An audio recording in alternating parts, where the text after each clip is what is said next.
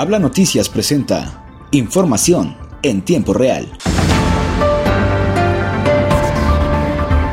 Coahuila continúa con la promoción económica, generación de empleos y capacitación de la mano de obra calificada.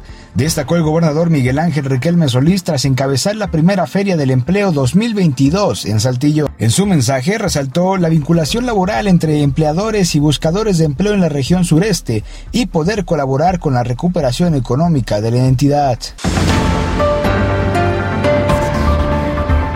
Por otro lado, en San Pedro Coahuila, para afrontar de manera coordinada, suficiente y oportuna todo problema sanitario que presente en San Pedro, el alcalde David Ruiz Mejía instaló esta semana el Comité Municipal de Salud.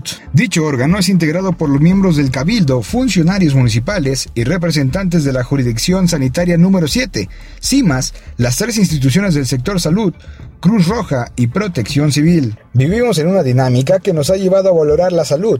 Todos somos vulnerables desde el más rico al más pobre, desde el más joven hasta el más grande. Por eso la necesidad de integrar este comité, expuso el presidente municipal.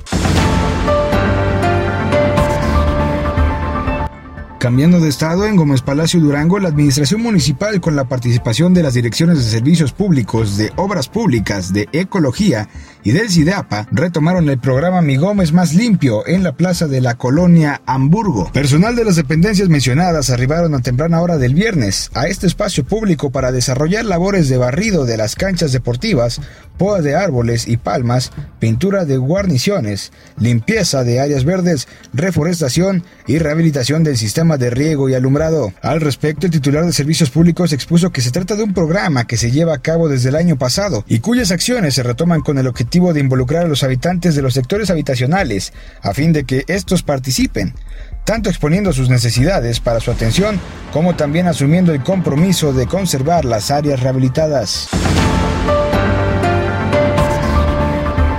Hasta aquí información en tiempo real, presentado por Habla Noticias. Recuerda, si quieres saber más noticias, visítanos en nuestra página de Facebook y Twitter como el nombre de Habla Noticias. Yo soy Miguel Martínez y nos escuchamos hasta la próxima.